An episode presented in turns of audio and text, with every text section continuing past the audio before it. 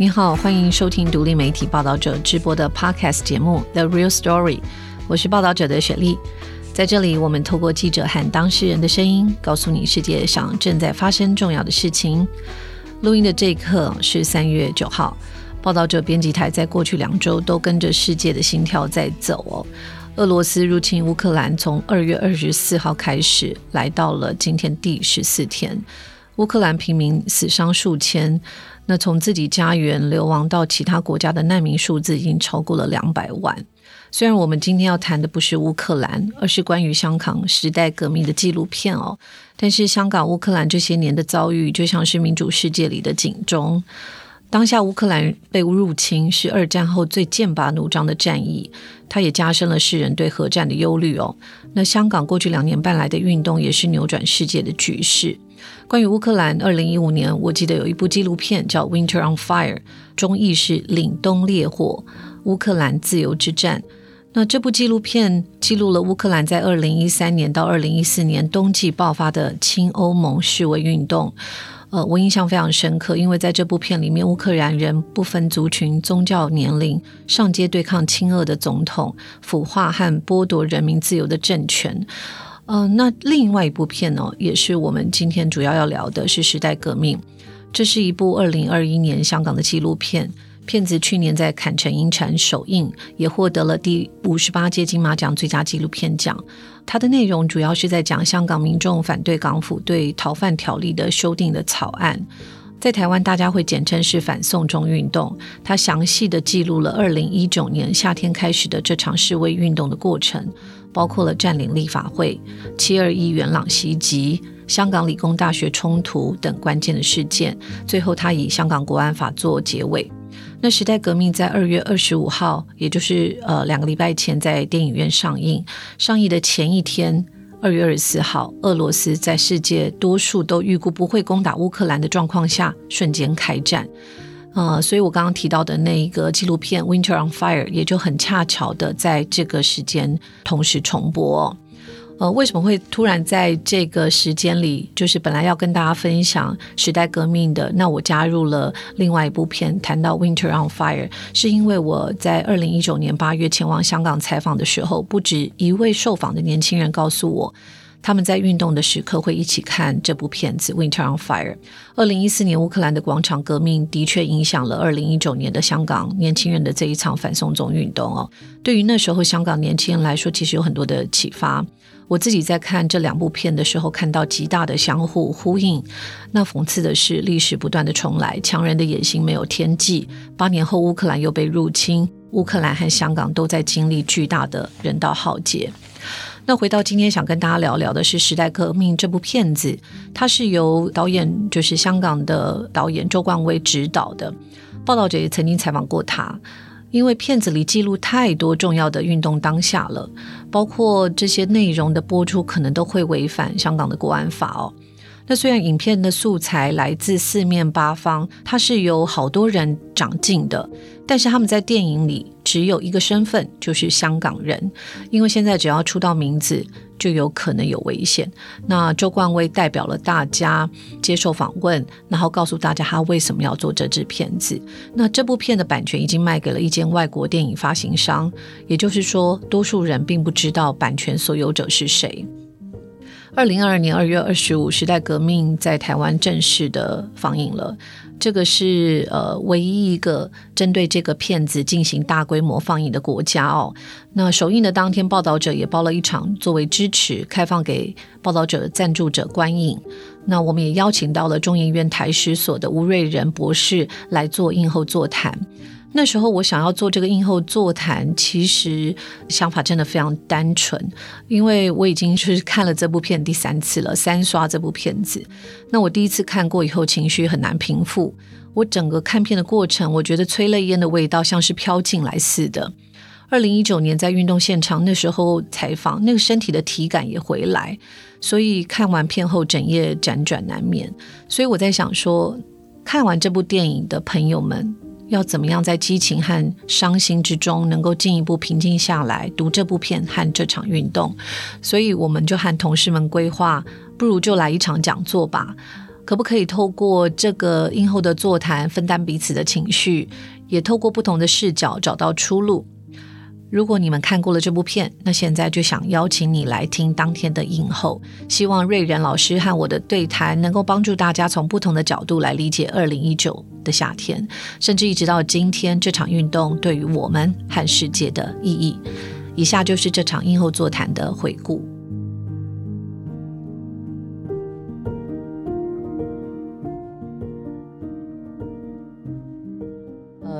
我是李雪丽，然后在我身边的是吴瑞仁，我们两个都是第二次看这这支影片。那我本来以为我会比较镇定一点，但是眼泪还是很不争气哦。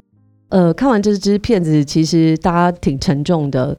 呃，之所以会包场这一支片子呢，主要有几个原因。第一个就是在二零一九年六月开始，报道者就持续的关注这个议题，已经两年半了，到现在我们还持续的持守着在报道着。那第二个是片中有非常多我们的受访者，有我们的写手，也有我们的朋友，然后在报道者的办公室也有香港的伙伴，所以就是这件事对我们来说意义蛮重要的。那第三个，其实我想，香港的这一场运动，呃，某种程度改变了台湾的命运，还有亚洲的格局，甚至世界的格局。然后第四个原因是我自己很私心的原因，因为我们在守候这两年半的过程当中，其实采访团队，特别是在第一线的香港的同事是有创伤的。那我觉得我自己身体上还有心理上也是有创伤的。那种创伤是你在自己的日常里面。台湾很安全，你感受不到。可是我们心里都知道，有一群人在过着另外一种日常。那我觉得放这部影片跟大家分享，也是觉得就是，也许我我 我自己的内疚感会小一点，就是我去 suffer 了他们的 suffer。那我觉得台湾人有义务也有责任去更理解香港人这几年来经历的一切。那关于香港可以讨论的面向很多，我们接下来的这一段接近一个小时时间，大概分成两个部分，前三十分钟到四十分钟，呃，我跟瑞仁会分享一下我们对这场运动的看见。接下来的十五分钟到二十分钟，其实想跟大家互动，因为我想也有很多朋友会有很想分享你们自己的心情，或者是对瑞仁老师或对报道者有想要提问的，嗯。因为今天只有两百一十九个位子哦，那有很多的报道者的朋友在问说，有没有可能让这个映后的座谈也可以录成一个 podcast？所以我们今天会录音，但是如果待会有朋友在提问的时候不想。你的提问被剪到这个 podcast 里面，也可以跟我们讲，没有问题哈。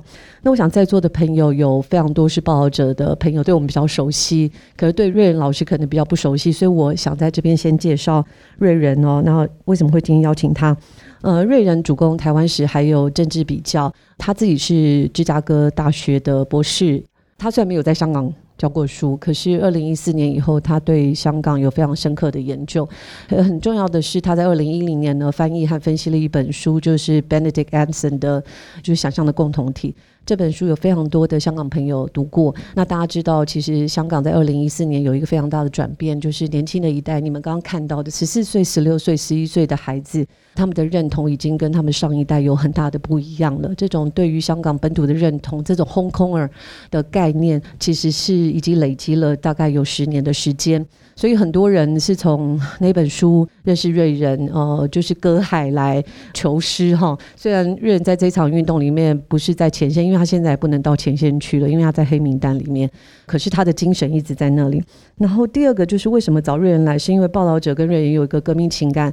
呃，我们在二零一九年出版的《烈火黑潮：战地里的香港人》这本书里面的导读就是呃瑞仁写的。我还记得那时候去中研院采访他的时候，大概花了四个小时的时间，我们整理出四万字的逐字稿，最后一万六千字在这本书里面。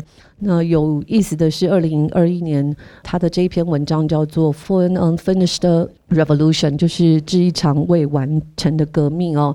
我们拿下了香港人权新闻奖的评论奖。可是今年二零二二年的一月，就是香港的亲共的媒体《大公报》点名了瑞仁和报道者，就说这篇文章就是颠覆国家、煽动暴力哈。所以我们都被点名了，所以我们有革命的情感哈。那就顺着这个话题，我想就让瑞仁先开场。我想这部片把你某种程度也带回了两年半前哦。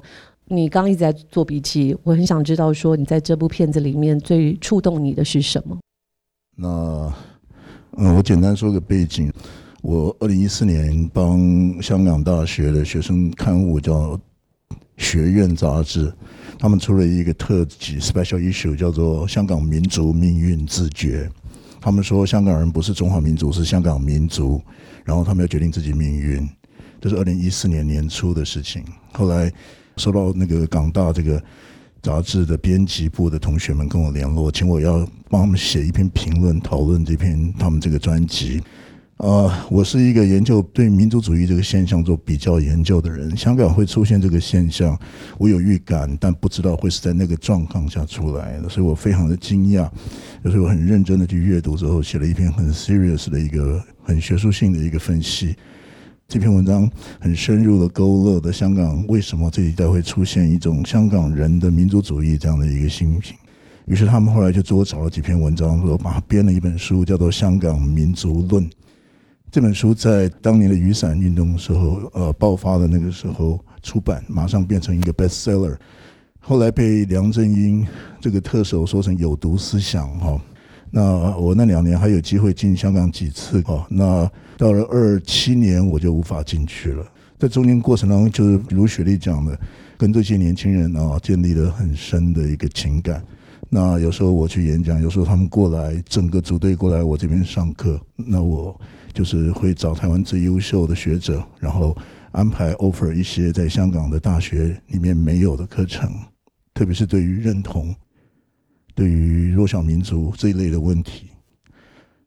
然后突然之间有一天，那个香港学联要请我去香港呃演讲的时候，我就进不了了哈。然后我已经是好几年的黑名单，然后我曾经在一次的转机的时候被 detain。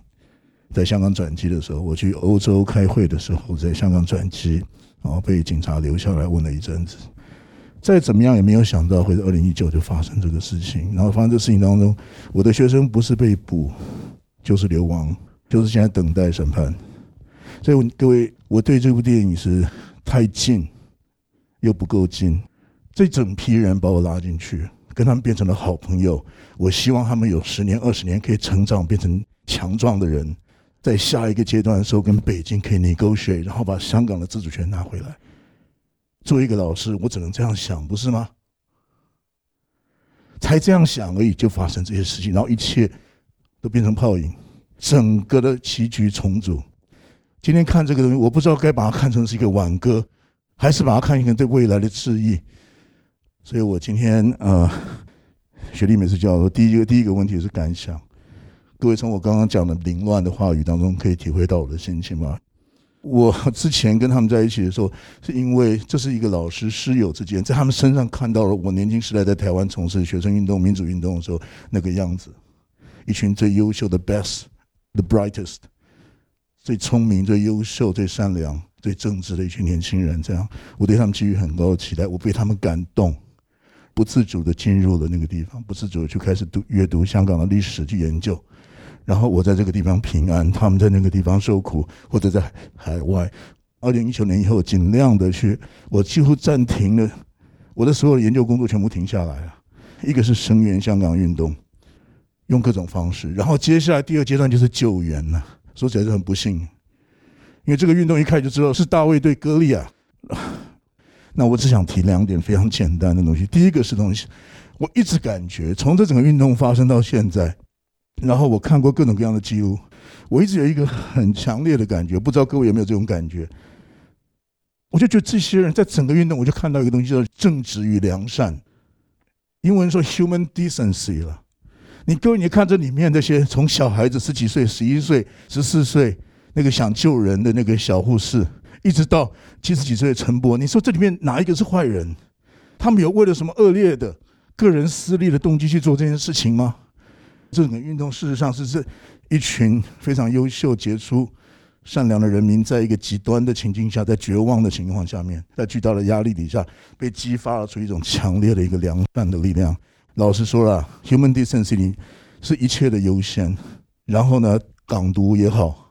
高度自治也好，民主也好，他的目的只是希望能够去创造一个能够维护人性尊严，让人能够自由，让他们能够活得像一个人，有人性的人的一种空间而已。所以，暂时我们抛下那些意识形态冲突，不管你是统或独，在香港也有统独冲突。我们来看这个运动里面，它真正的本质是一个 decency。良善的人出于良善的动机，追求一个非常良善的目的，然后这个过程，他们他们相互关怀，发挥最高的人性的一些，你可以看到人性的一些光辉跟美德的相互去去帮助，这是第一个我很深的一个感觉。然后你会发现说，那良善的那个对立面是什么？就是邪恶。你说是不是周光威导演自己故意剪出一个光明与黑暗，然后善良对邪恶？其实不是。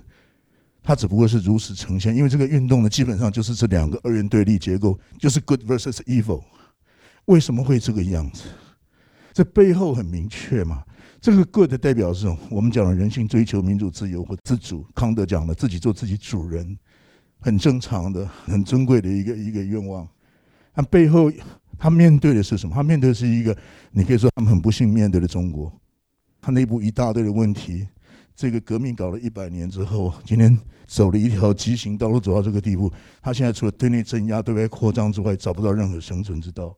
他们在这个时间，良善的力量跟一一种黑暗力两者之间碰撞，这个是一个客观事实了。所以我只能说，第一个，我想请各位去注意到里面里面每的每一个人，社工陈红秀，还有他们每一个人，他们讲良心，我要活得像一个人。第二个是 timing，这部电影的 timing。为什么会在这个时候放？我实在是不晓得为什么要选二月二十五日开始放。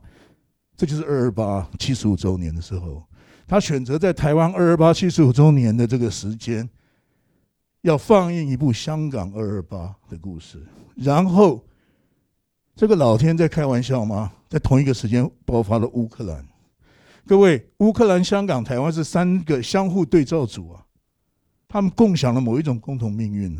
所以这部电影今天在这个地方放，其实有非常大的意义。它远远超越了香港、台湾或者乌克兰。它其实在诉说一个非常普世的故事了。这是一个历史、世界史的黑格尔说的世界史的一个时刻。所以呢，我不晓得片商是怎么想的哈。也许他从商业动机，也许从其他地方想。但是无论如何，三个命运相互重叠的这个世界上的大卫，在面对的歌利亚。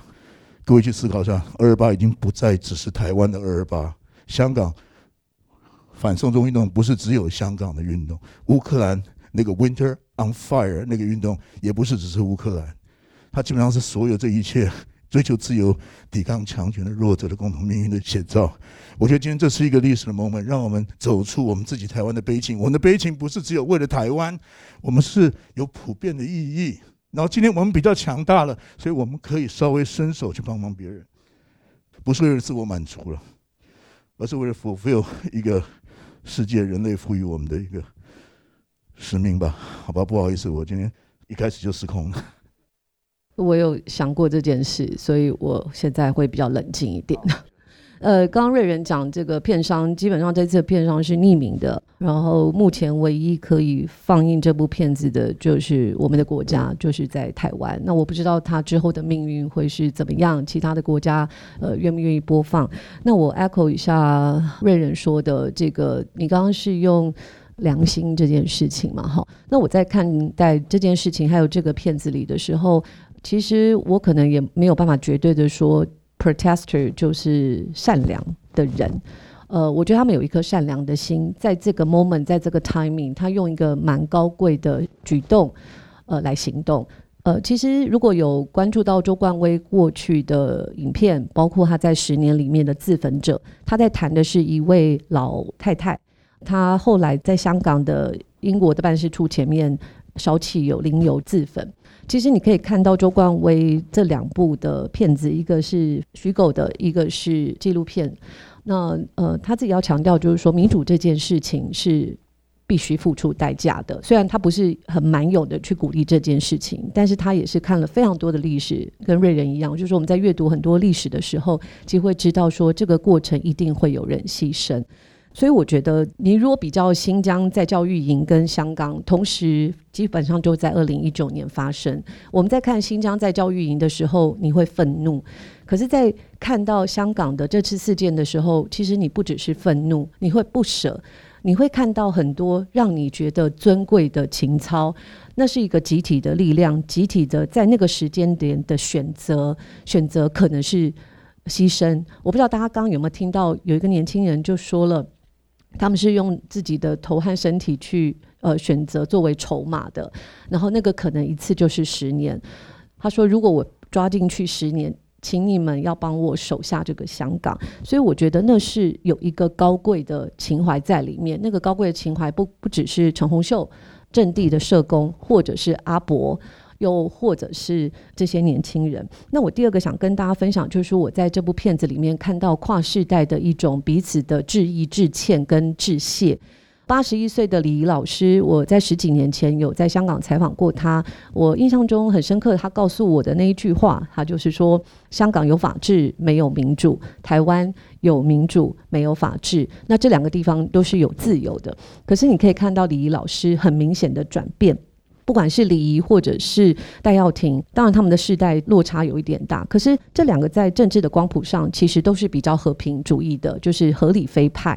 那对他们来说，就是说你要用鸡蛋去碰高墙，鸡蛋就是生命，高墙就是死物。这个是李仪老师在另外一本书上写的哦。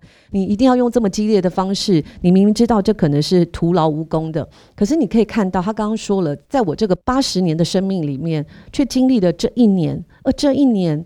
他在学习，他说：“这群人为什么会这么勇敢？到底是什么样的这么勇敢？原来是绝望生出来的挣扎。”那李老师有在另外一本书，我印象非常深刻，他是这样讲的：“他说，一个人可能会有很多的特质，而这些特质里面最重要的特质就是勇气。而当你有了勇气以后，你才会发现，其实很多特质都会长出来，包括智慧。那这是我看到的，就是。”本来是走合理非路线的这些比较资深的长者，他们在这个运动里面跟年轻人学习，跟年轻人致谢、致歉跟致意，这是我看到其实是非常感动的哦。那再来就是呃，我想就是他们改变了时代。我不知道大家有没有注意到这个影片的 slogan 是。不是时代选择了我们，而是我们选择改变了时代。某种程度，在这两年半，我也一直在问自己：我们的介入的报道，或者是在前线的呃朋友们，那些甚至我们的好朋友，譬如说桂兰，现在他是我们二零一九年六月介入这份报道里面第一个帮我们写文章的记者。他那时候写的，我还记得标题就是“终局之战”，跟周冠威的这部电影《Chapter One》。The beginning of the end game 是一样的，就是我我自己常常在想，就是他们是牺牲，是是你刚刚说的是挽歌，还是是什么？我一直在诠释，然后一直在理解。大家有发现他在最后的 chapter 是说 the end of the beginning。我我觉得周冠威。他其实是想告诉我们是还有希望的。那我要讲的是，我觉得他们真的改变了时代。回到二零二零年台湾的总统大选，后来的疫情，呃，我不知道如果没有香港这场运动，我们会怎么选择？我们的疫情能守下来吗？台积电的晶片是不是能够完好的在台湾再扩厂？我不知道英国会选择用另外一种角度看待中国吗？当川普说。呃，请你们不要用华为五 G 的时候，欧洲本来是不买单了，但是因为香港的这场运动，改变了世界看待中国体制和共产党的体制这件事情。其实，我觉得它最后可能只是比较缓慢、迂回的回到香港身上。也许香港还是有期待和希望的。那我想再继续请教魏瑞仁的，就是说，其实。你刚刚可以看到，这个时代有一个一整个时代的年轻的政治犯，呃，很多人觉得这一场运动是沉寂下来了，死亡了。可是我不知道你怎么看待，呃，你现在还是跟他们有很多的互动吗？你觉得这场运动真的死亡了吗？呃，如果没有死亡，它是以什么样的方式还在进行着？我基本上认为它只是一个开端了。我把这二零一九的这场，呃，你可以说大规模的、相当长时间的一个动员。看成我这我称为香港之战，它是 Battle of Hong Kong，它开启了一个巨大的一个改造，可以说改变改变香港国际地位，改变中国政治，改变东亚政治，改变全球地缘政治的一个一个巨大的一个结构性变革的开端了。这里面香港这一役，大概我称为它是一个一场漫长战争当中的一个很关键的，或者是第一个重要的战役。然后这场战役里面，最终是被北京用强大的武力给压下来，然后让整个一世代的香港年轻人付出很大的代价。哈，那你可以看到，在目前呃香港现阶段这个所谓完善国安法体制底下，它事实上也已经彻底摧毁了那个呃公民社会。香港所有可以呃过去成为那个香港民主运动的最重要的一些社会力量，大概基本上都被摧毁了。哈，如果那个。那个雪莉问我的话，我认为是正面的，肉眼可以辨识的，大规模的社会动员，直接去挑战的这些行为，大体上都已经在香港内部大概已经是不可能，是非常困难，而且要付很大的代价。最近有一件事情是很令人意外的，就是上上礼拜在这个成大，成大学生会因为被学校赶出学生会办公室，成大学生办了一个告别活动，结果在告别活动里面，他们做了。一次校内游行，这个是不可想象的哈。然后这是国安法底下第一个学生游行。那这个事情今天我看到新闻是香港那个国安处已经正式接管，换句话说，可能又有一批学生会被逮捕。可见目前在香港内部是多么的 risky。然后香港的学界的整肃也开始了。在我的 case 之后，接下来就是那个教育大学方志恒教授，他已经被点名港独哈，被大公报港独，然后他在同一天就辞职，他已经离开。现在意思是说，香港内部学者、知识分子人人自危，公民社会被摧毁，学生也没有办法动，社会运动也没有办法动。香港内部没有办法做我刚刚讲这种直接正面的大动员，这一类的事情只能够转由到离开香港，在海外的我称为海外香港这个群体去做。啊，目前这个事已经正在发生当中，其中我们台湾扮演一个相当重要的角色，因为台湾是华文社会，又是一个民主自由的社会，我们这个社会对香港是友善的，所以大量的香港知识分子来到台湾，那他们现在台湾作为一个重要的基地，特别是出版，香港无法出版的东西，都移到台湾出版。接下来各位将会看到大量的香港出版品在台湾出现，这是第一个，就是说海外主战场会移到海外，所以。目前看起来，香港社会对抗国家的空间也变得非常少。那还剩下什么？我观察到一个东西，就是给各位做参考。在国安法出来，北京的力量进来，整个把香港压下来以后，当政治不能搞的时候，你发现，在整个那么大规模的长期动员的运动所卷起的一个巨大的情感，叫做香港人认同。这个东西会一夜之间消失吗？开始不扣脸的代际，但他跑哪去了呢？他从政治场域转移到文化场域，所以你要是仔细认真的去观察，就会发现到说，香港在文化界在过去一两年里面出现了一个非常奇妙的，我称为 Hong Kong Cultural Renaissance，香港文化复兴运动或者文艺复兴运动。他把很多香港人认同、香港人情感、对香港人的想象、反省，透过文化创造的方式，然后慢慢一点点出来。第一个是电影、剧情片。一个我称为新兴浪潮的新写实香港电影，周光威是其中的一个重要，他的《幻爱》是一部重要的电影，哈，就是还有很多《浊水漂流》《纸卷烟》，好几部这样一直下来，你可以看到他们用一种比较含蓄跟社会性的题材，不直接碰政治，但是他们事实上重新去深度挖掘香港。另外一个是广东的流行歌，粤语流行歌，各位知道 Mirror 很有名的，还有很多很棒的优秀的歌手。如果你要问说香港人这个那么。商业化的一个地方，他有没有诗歌？说他有，诶，他有诗歌。他诗歌在哪里呢？在香港的流行歌里面，林夕做的歌，各位仔细去看。一方面是讲就浪漫的情爱，但是另一方面在里面看到非常多杰出的对香港的一个情感抵抗。另外，当然也有小说里面也开始出现很多逐步一些优秀的作品。你要问我说他结束没有？我认为他的情况很像后二八时期了，长夜漫漫已经开始。但是这个东西没有断绝，香港未来要走的路跟我们二二八之后台湾要走路一样，它变得迂回而曲折，他没有办法公开的讲讲说光复香港时代革命，他在家里面讲，然后呢，关于今天的电影里面讲的那段故事不能够公开传播，怎么办呢？口耳相传，就好像我们当年的二二八，我们当年二二八传了半世纪也没有断掉。好，然后你说小朋友在学校现在每天要开始讲普通话，普教中，然后要学做中国人。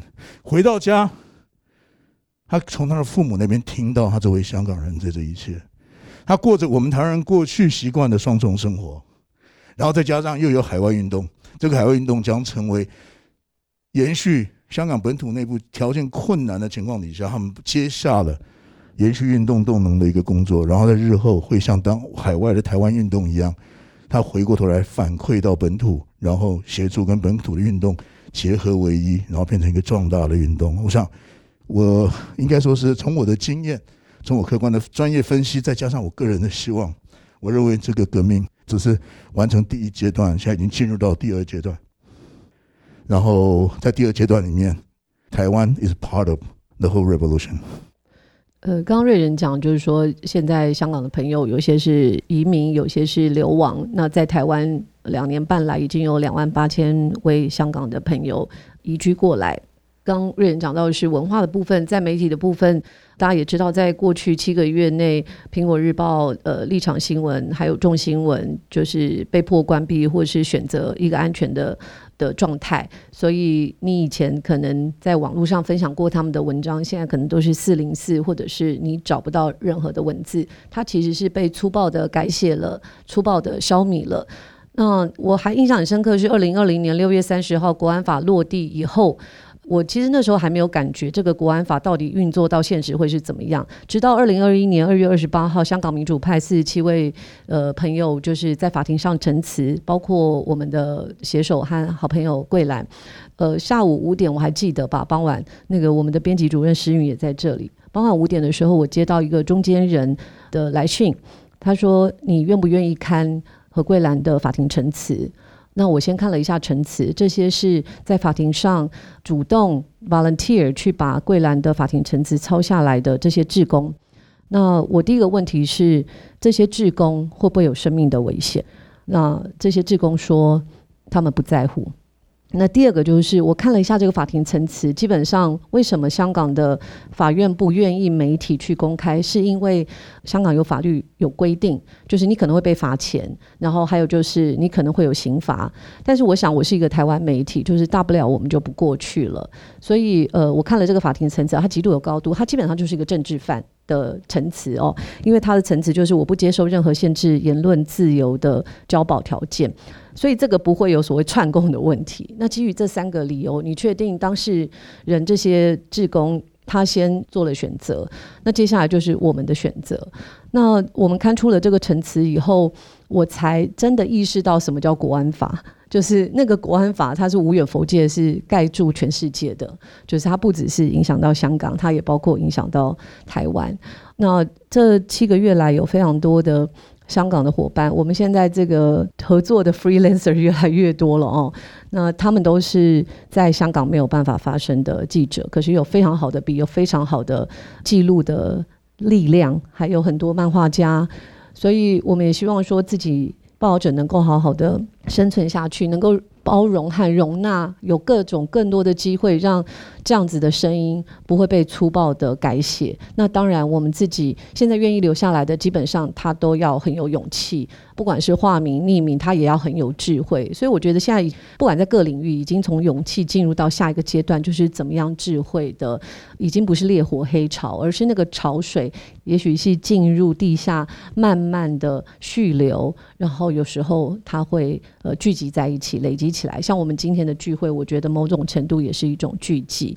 那我现在是不是把时间开放出来给现场的赞助者，还有我们的好朋友们，有没有任何你们想？针对这部电影，或者是两年多来的运动，给你们的心情感想，或者是有任何想要对瑞仁老师或报道者的提问，都很欢迎你们呃提出来。嗯，你好，我姓何，那我现在是一名那个呃硕士班的学生，那同时也是一名呃有在接案的独立记者。那我想要请问的就是说，呃，目前对于香港的议题，那可能社会上对于台湾的政府应该扮演什么样的角色，可能有不同的看法。那有人会觉得说，可能台湾的法规可能在像是那难民难民法或港澳条例上，呃，那个设计还是可能还是不够完善。但是另外一方面，也有一些人会认为说，可能台湾的政府没有义务要就是呃做到这么多。那当然更有一方可能会比较阴谋论，觉得说目前的政府只是拿香港作为自己获取选票的工具。那想要就是请问，就是两位讲者，就是说，那所以你们会觉得说，台湾的政府在香港这个议题上，可能要扮演什么样的角色是比较好的？那因为目前除了 NGO 以外，那可能台湾的政府他可能需要做什么比较有具体的行动，以及那我们身为台湾的选民，我们可以怎么样来倡议我们呃的政府做这些比较有实质性的行动？谢谢。呃，昨天晚上才在深夜吧，跟那个华府的 GTI，就是我们台湾的一个很重要的一个智库，呃，做了一个报告，关于这个台湾政府的香港政策了哈。那呃，那个这边时间不够，我非常简短的说哈，台湾政府基本上是支持的哈，但是因为只种种的制约，内外的一些制约，一个是中华民国体制的制约，一个是国际政治的制约，让台湾政府采取一个比较相对保守的一个态度哈。就他基本上是支持，他做了不少事，但是比起他可以做的，应该还就是他其实还可以做更多，但他其实选择没有。那这个可能跟县政府的一个对他们自己这个国家。对国安，还有对台湾的内部政治，特别是不是这个时候要挑战中华民国体制等等，有一些他们自己一个比较审慎的考量，做出一个决定。简单跟各位讲报告，就是说从那个二零一九年七月一号占领立法会以后，那个整个夏天出现第一波的逃亡潮，然后再来是刚刚看到了李大之后出现第二波逃亡潮，中间还有陆陆续续。那个时候他们还可以用用观光签证进到台湾了，进到台湾之后再去想办法找。这个时候是怎么样把这个救救援机制建立起来？其实是香港跟台湾的公民社会先做发起，然后去 approach 陆委会，然后后来三方做了一个讨论之后，设定了一一个救援的一个 program。啊，这个 program 基本上由民间去执行，主要是四改会执行，但是政府是有介入，而且也有提供一些资源哈，不是说没有帮忙。然后这个机制后来在国安法通过之后，转成现在所谓交流办了。但是问题现在交流办没什么用处，为什么？因为那个二零二零年二月那个 COVID-19 爆发，武汉肺炎爆发之后，事实上这一类的观光签证进来人就非常少，更没办法进来了。所以这时候剩下第二种救援对象，就是极少数政治上比较敏感，或者是呃有一些特别状况的，他们叫做人道专案。这个事情绝大部分都是非公开的，有很多民间的转介。然后政府审查，最后协助进来之后，协助他们安顿，他们有一定的人数，但是这个总人数我们不清楚。简单讲，一方面开放两种类型，就是专业人才跟学生；另一方面是紧缩政治审查，大概是这两个相互矛盾，所以最终会得出一个，你可以看到总体上是有有在成长。那个香港在台湾的移民跟那个，但是不可能跟英国一样。各位，英国有个新的消息，二零二一年 BNO。B B N O 拿到居留的总共有十万人呢，就是香港人去英国哈。那香港 跟英国之间有特殊的历史关系，而且英国没有台湾的这种国安问题了，所以他们可以做一定的处理，所以它自然会吸收比较多。那台湾是在你可以说各种在国安的外部压力跟内部政治上的有些地方还没有共识的情况底下，他们为什么不敢立那个难民法？因为难民法是针对外国人呢。是国与国之间的关系，所以说一旦立了用难民法要救援香港，就要必须要实质上说我是独立，香港不是我的领土，所以他们现在还固守港澳条例十八条，很大一部分跟蔡政府对于这个台湾国家定位，简单讲，他就是要固守中华民国台湾这条路线，在这个路线的限制底下，他不敢立难民法，就是这样子，所以他是在各种压力底下加加减减之后，你说他没有做吗？也不会了，我就做了不少，很多事情不能讲。我不确定在这个现有的蔡政权的三年内，这个事情会有更大的改善，可能会在移民政策上会在做放宽，时间会在缩短。除此之外，当然不会有更多进展。我个人是这种感觉。我想不能讲有几个原因嘛，一个就是说政治上的背景，政府必须要去审核，要先确定背景。那第二个不能讲，也包括如果这些人的背景是没有问题的，他有需要被保护。呃，其实他的家人可能都还在中国或香港，所以一定是在这个复杂的因素下，我我知道有很多不能讲，但是我们还是希望在就业就学这一块能够更透明一点，因为现在很多案子在累积和堵住，所以有很多人会很担心自己是不是能够拿到呃居留权哈，所以我觉得在就业跟就学这个部分，也希望大家呃如果身边有这样子的朋友，也可以多给他们一些协助哈。那刚刚那边是不是还有一位呢？可以自我介绍一下。伊恩老师你好，雪莉你好，呃，我姓杨，我是香港人，我几年前已经有订阅这个报道者，很多谢你们的，谢谢你们的这个，谢谢谢谢。今天有香港朋友举一下手好吗？好，有三四位，谢谢你们。嗯，我想讲一个我对这个二零一九年这个运动的一点点感受，然后有两个问题想请教瑞恩老师。先说这个感受，我很简单的说了，我觉得。经过二零一四年跟二零一九年，香港的公民社会的发展似乎比较快，但是反观台湾公民社会的发展，好像很慢、很缓慢。如果冒犯了大家，不好意思。嗯，我们觉得是不是因为很简单的说，会不会因为是这个太阳花运动太快结束，成功的太容易？然后香港的雨伞运动就因为失败，所以之后就有那个散落社区，还有这个社区深耕的的线上出现。这个是我一个很简单的感受，不知道这个对于台湾公民社会的发展这一点，不知道对不对？可能要请玉仁老师纠正。另外，我想请教的问题就是，您刚才说的那个很多点，我觉得都是很好的提醒。但是，你觉得现在在在台湾的人民可以做一点什么？很具体的，每一个人可以做一点什么？呃，我是二零二零年的年底来到台湾的，像我们这些在台湾的香港人，又可以在我们住的地方可以做一点什么？因为我之前在香港也去做一些社区营造的工作，但是我来到台湾，我不知道可以做一些什么，所以这两个问题想请教玉文老师，谢谢。我们私下来好好聊一聊哈。那我简在这个地方时间有限，非常简单的回答就是说，第一个公民社会的问题是这样哈。其实，呃，两地的公民社会有它各自发展的历史脉络跟它的那个历史的那个轨迹，所以不是很容易比较。香港的公民社会一直都是很发达，在有一点比台湾要发达，就是说它的国际化程度。我想这个可能跟香港作为一个 cosmopolitan city 有很大的关系，所以全球有非常多 international 那个。NGO 的亚洲总部都设在香港啊，这个东西会相当程度的 open up 扩展香港公民社会运动者的眼界。比起来，台湾社会比较 local 一点。台湾社会跟国际的连接是近几年来的事情啊，这背后也跟台湾社会逐渐摆脱了那个国际的孤立，开始慢慢被社会国际承认有关。所以，这个我认为基本上是可能跟两个社会的整个原来的背景跟脉络有很大的差异哈。那至于说是不是因为太阳花太快结束，那这个是一个很 tricky 的话。正因为太阳花成功，才会有蔡政权嘛。再来第二次，因为香港，然后于是有蔡政权的连任，这两次运动某种程度上守住了台湾，让中国的那个渗透失败嘛。所以我想，并不是说因为太阳花太容易成功，于是大家就所以好像应该让他们辛苦一点这样。我想，如果他们辛苦一点的话，今天的台湾可能会面临到刚刚雪莉讲的那种状况，可能是韩国瑜当总统，那什么事情都不要讲了哈。每个社会，他那个公民社会，他面对他的成长方式，他面对的压力，其实那个方式他的都不大一样。所以对台湾来讲，确实没有错，因为某种程度上，台湾在太阳花运动这几年里面，把一些比较重要，也是所谓 China Factor 这个问题挡住了。没有完全，但是也挡下，挡下来以后，台湾社会内部比较稳定。在这种情况，公民社会面临的压力较少的时候，它就比较没有那么大的那个，看起来没有那么活跃。但是其实台湾公民社会的组织已经其实相当的 solid。你以后有兴趣，我可以跟您介绍一下哈。那他不会经常看到，必须要在有一些历史的契机出现的时候，你才会看到公民社会动员的力量。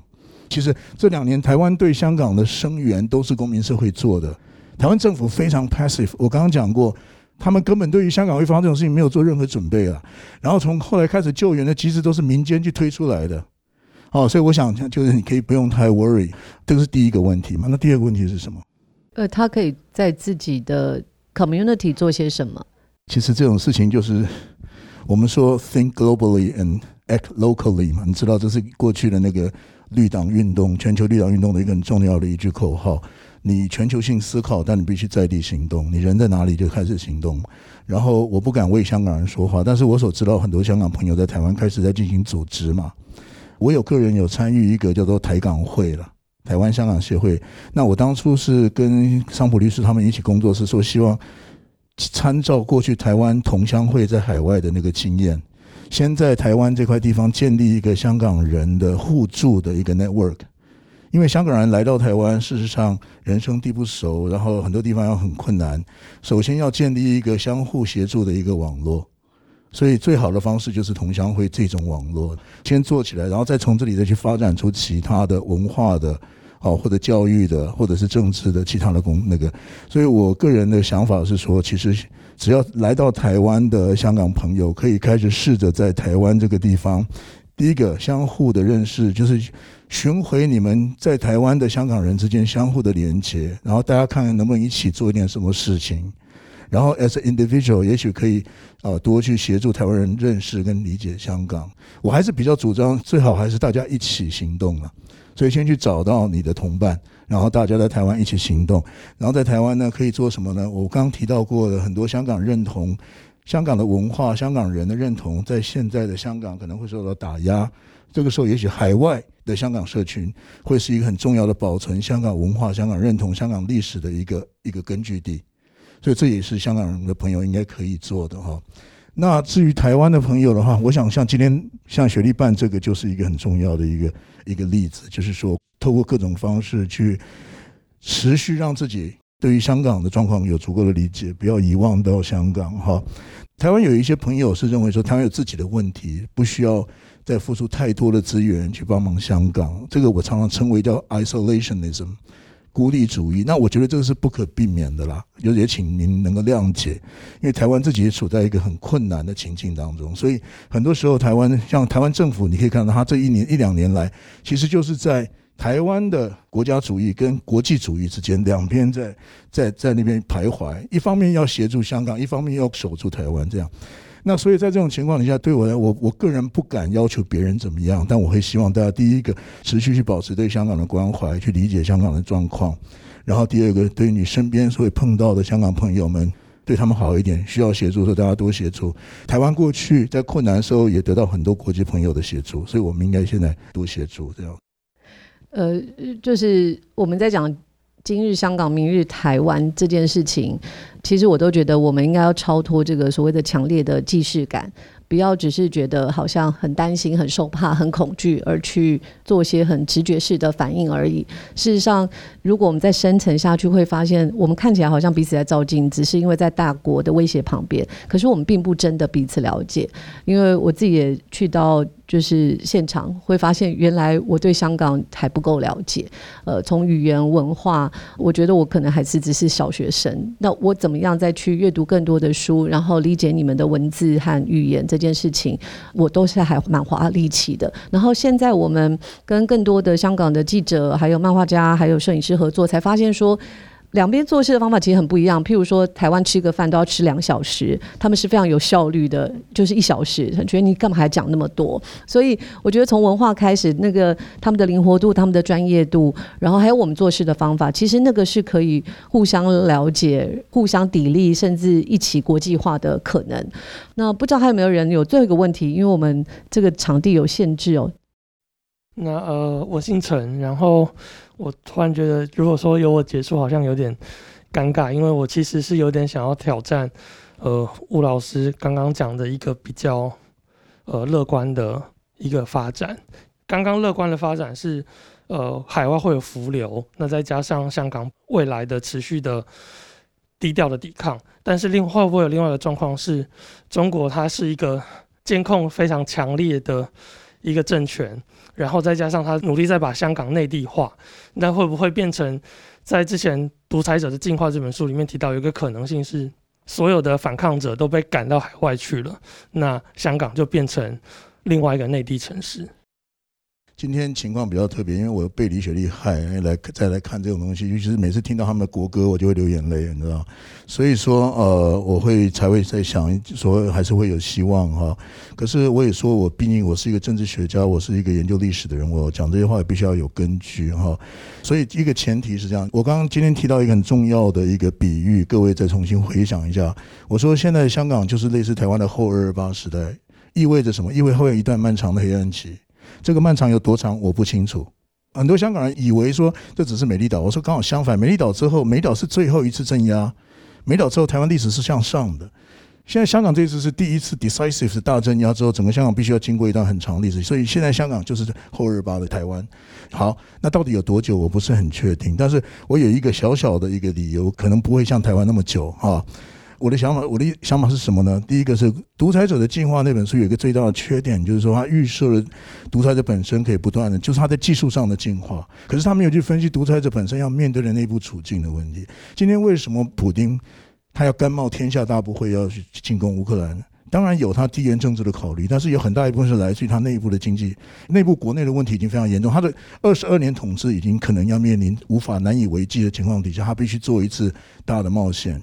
用外部敌人、用外部动员、用民族主义动员来巩固他的权威，这说明他的弱点。现在习近平比普京更弱。你说一个 surveillance 超越一九八四的一个监控国家，为什么会发生八宝孩？那个在徐州的女性生了八个小孩，年轻时候被拐，用铁链绑在那边。习近平自称是盛世，盛世底下出现了一个谷爱凌假中国人，底下一个真中国人是这样的一个女性，这是现在目前中国的写照。我的脑袋里面有一大堆数据在说明，现在中国呢，用香港话讲“猴呆 work”，非常大祸了。现在习近平对香港为什么会这么严厉？对对新疆为什么这么严厉？是因为他内部非常脆弱，他必须赶快平定边区。在这种情况底下，有一件事情我不需要解释，你也知道，现在已经新冷战的态势大约形成。他的这个帝国内部为什么会那么快衰落？跟他内部过去三十几年来走的一个畸形的那个精改的一个过程有很大的关系。只搞精改不搞政改，结果变成今天这个样子。内部矛盾一大堆，到处都是火药，都是炸药。你用高科技压下来了，压到后来一个最基本的人道。我今天为什么要讲 decency？为什么不讲意识形态？独裁者的进化只是技术性的进化。但是很多根本的政治的问题，比方说政治正当性、合法性这些问题，不是用技术可以解决的。那我认为他现在已经面临到他的技术已经进化到顶点了，已经再也搞不下去了。但是呢，他的正当性出了很大的问题了。我认为这个中国的麻麻烦现在才要开始，所以我才会讲说，从这角度看，香港人现在很辛苦了，他们要经过一段 可能相对比较长的一个辛苦的时间。但是我认为不会像台湾的戒严三十八年那么久。《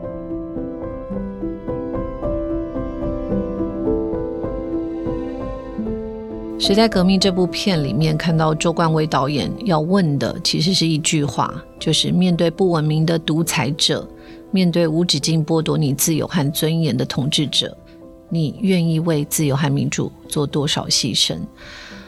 再看香港或乌克兰今年的发展，国际也会问：那台湾呢？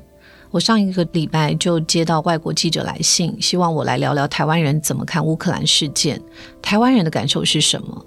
所以你可以感觉到，其实全世界都在关注台湾、乌克兰、香港。虽然各自有不同的政经条件、地理环境，但是大家都清楚地觉察到，这三个地方、三个国家命运其实非常相近，都有着不友善的邻居，面对不义的独裁政权。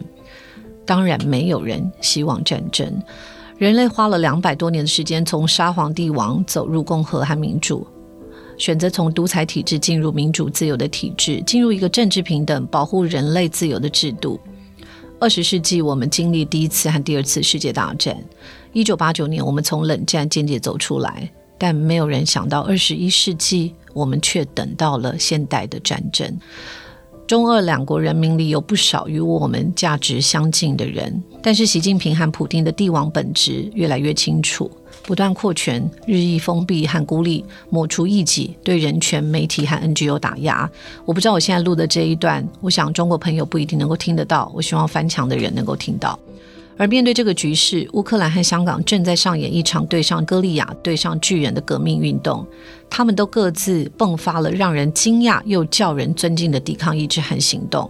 我是非常非常感谢他们的。这场映后还有不少朋友的提问，我印象深刻的还有包括一位曾经也进到了香港现场采访的报道者特约记者怡静，他在现场的时候曾经问过目前人还在狱中的民政前召集人陈子杰说：“你觉得运动要怎么样才会成功？”陈子杰说：“他不知道怎么样会成功，但每个人做自己会做的事情就会成功。”呃，这是不是一个？很鸵鸟的回答呢？我觉得不是，我觉得这是一个很有勇气的回答。我想我们都在这个路程中，呃，走到一个转泪点。随着香港人的抗争，随着乌克兰的抵抗，民主自由的体制和独裁体制的选择，其实更加明显的。不幸在前线抵抗的香港人和乌克兰人，其实我们要很感谢他们的抵御，因为是他们在帮我们捍卫着自由民主的价值。那我真的很希望，不论在民间或政府层次，我们都可以给予更多的支持。要怎么做呢？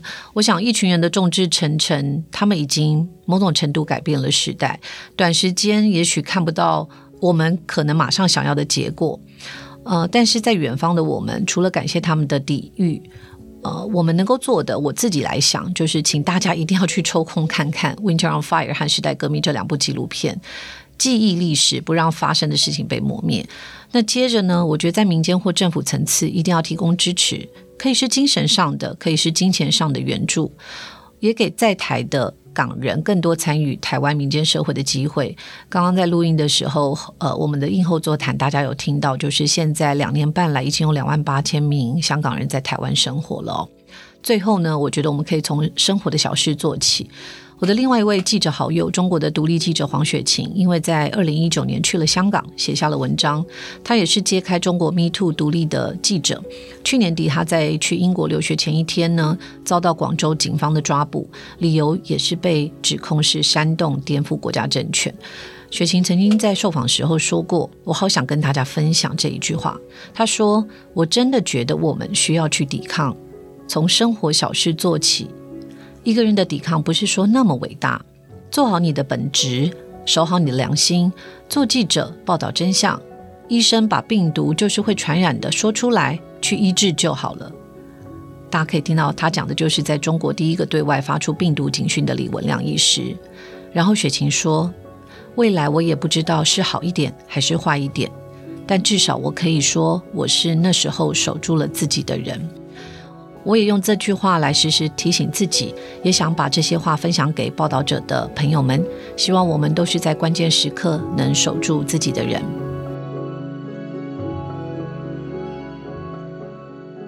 这是今天的节目，对不起，好像又有一点沉重的一集哦。但是希望能够带给你们对抗这个世界里不公义的小小力量。谢谢你的收听，而且听到了最后。报道者是一个非盈利媒体。